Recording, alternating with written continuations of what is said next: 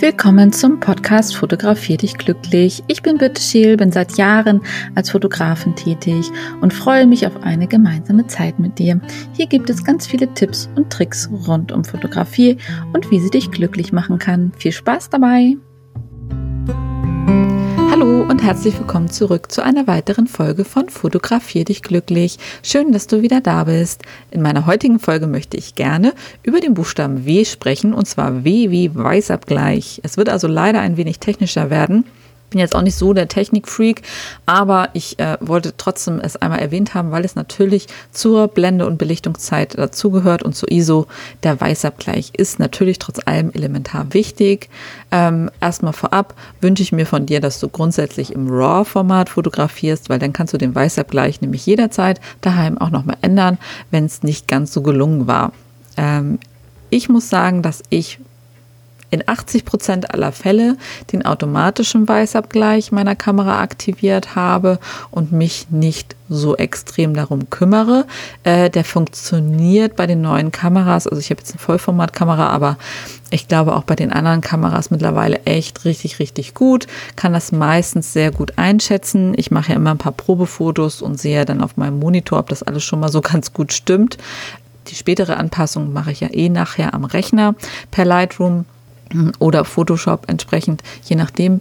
Ähm, deswegen reicht mir das meistens so. Ab und zu verhaut er sich gerade so in ganz besonderen Lichtsituationen, wie ja, meistens sind es tatsächlich so in Innenräumen, also wenn ich zum Beispiel Hochzeiten fotografiere, ähm, wo nicht viel Licht ist, wo nur gelbe Lampen an sind, wo vielleicht auch irgendwo eine Wand noch orange gestrichen ist oder oder oder ähm, oder sehr rot, rötliche Möbel auch äh, dastehen, also oft Mahagoni, Kirschbaum, was weiß ich.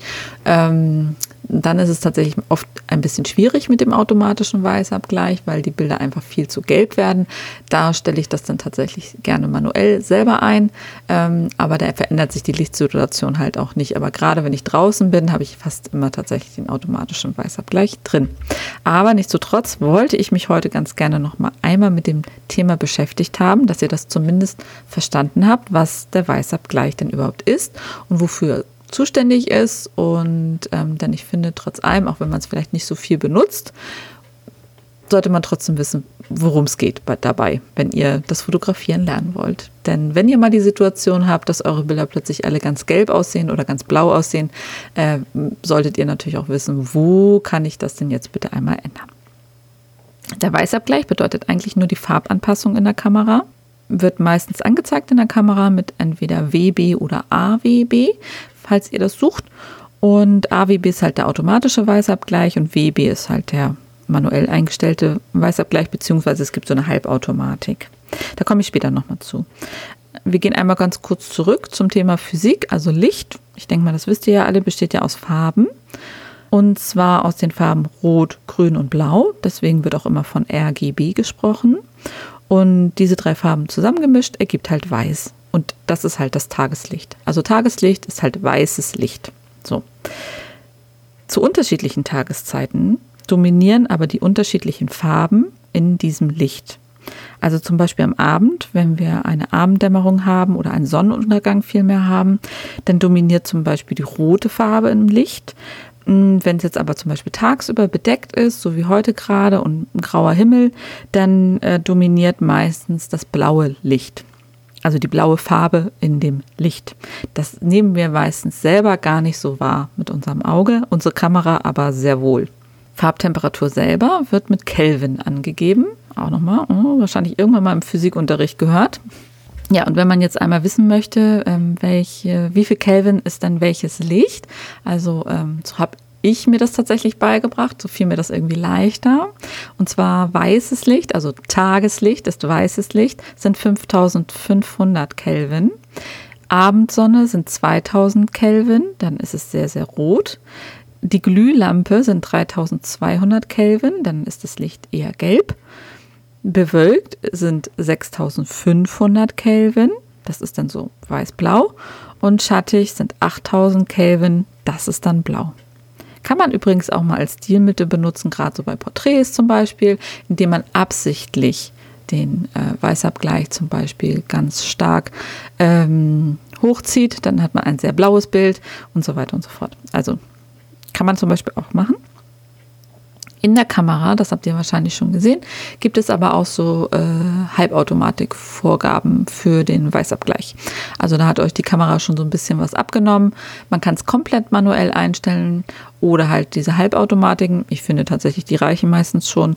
Ähm, und alles weitere mache ich persönlich immer am Rechner. Das finde ich immer einfacher, dass wenn ich das alles auf einem großen Monitor sehe, sehe ähm, aber einmal, da wollte ich auch noch mal kurz drüber reden. Und zwar gibt es einmal die Einstellung Tageslicht. Das sind dann halt diese 5500, das weiße Licht. Dann gibt es die Einstellung Schatten.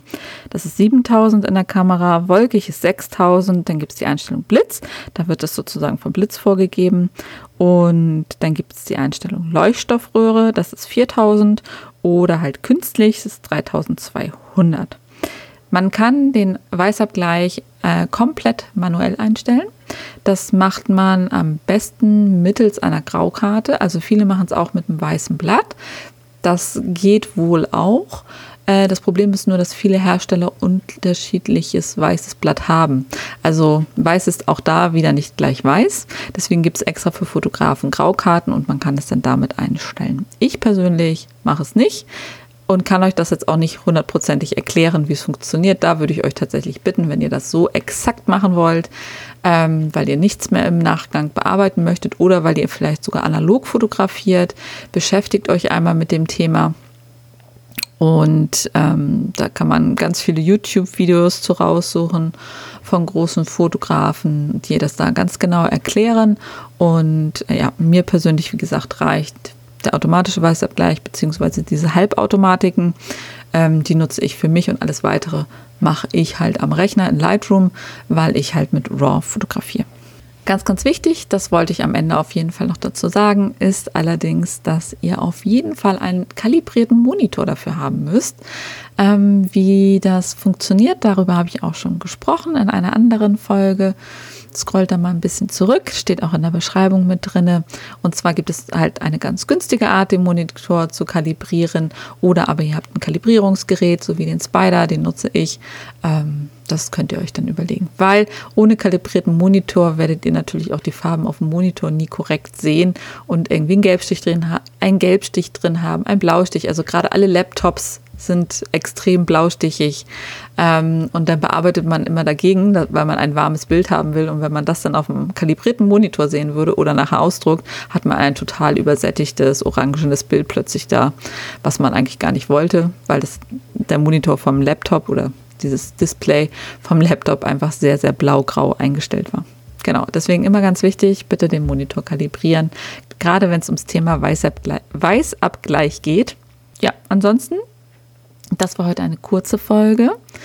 Ähm, ja, nächste Folge beenden wir dann schon das Alphabet. Wir sind tatsächlich schon am Ende angekommen. Zu X und Y ist mir nämlich nichts eingefallen. Und dann geht es nochmal zum Thema Z. Und jetzt schaue ich mal, was ich danach weitermache. Ich wünsche euch eine schöne Woche, ein schönes Wochenende oder wann auch immer ihr das hört. Bis dann!